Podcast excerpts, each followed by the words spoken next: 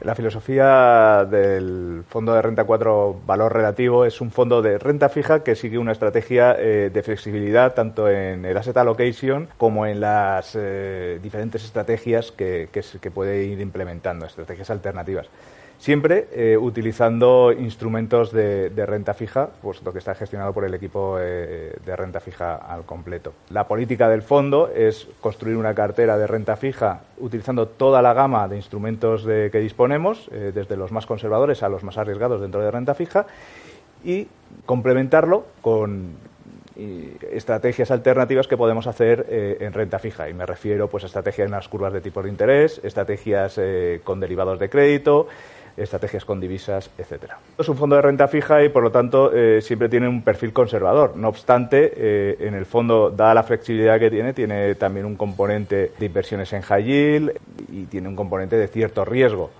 Eh, esto hace que, bueno, que tenga cierta volatilidad y por ello en el folleto la volatilidad máxima del fondo es un 6%, ¿no? que entendemos que es para un perfil conservador, pero no, no tampoco para un ahorrador que no quiera exponerse a absolutamente nada de riesgo. Los activos que tenemos en cartera son activos de renta fija que aglutinan toda la gama de instrumentos de renta fija que podemos invertir, desde el pagaré más conservador hasta el bono subordinado o el AT1 financiero eh, más arriesgado. Todo depende de la coyuntura y de la situación y el riesgo que queramos asumir con los parámetros de, volatilidad que queremos tener.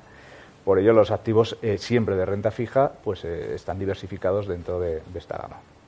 Dado el cambio tan drástico que ha habido en la situación económica y en las perspectivas económicas, estamos en una situación de revisión.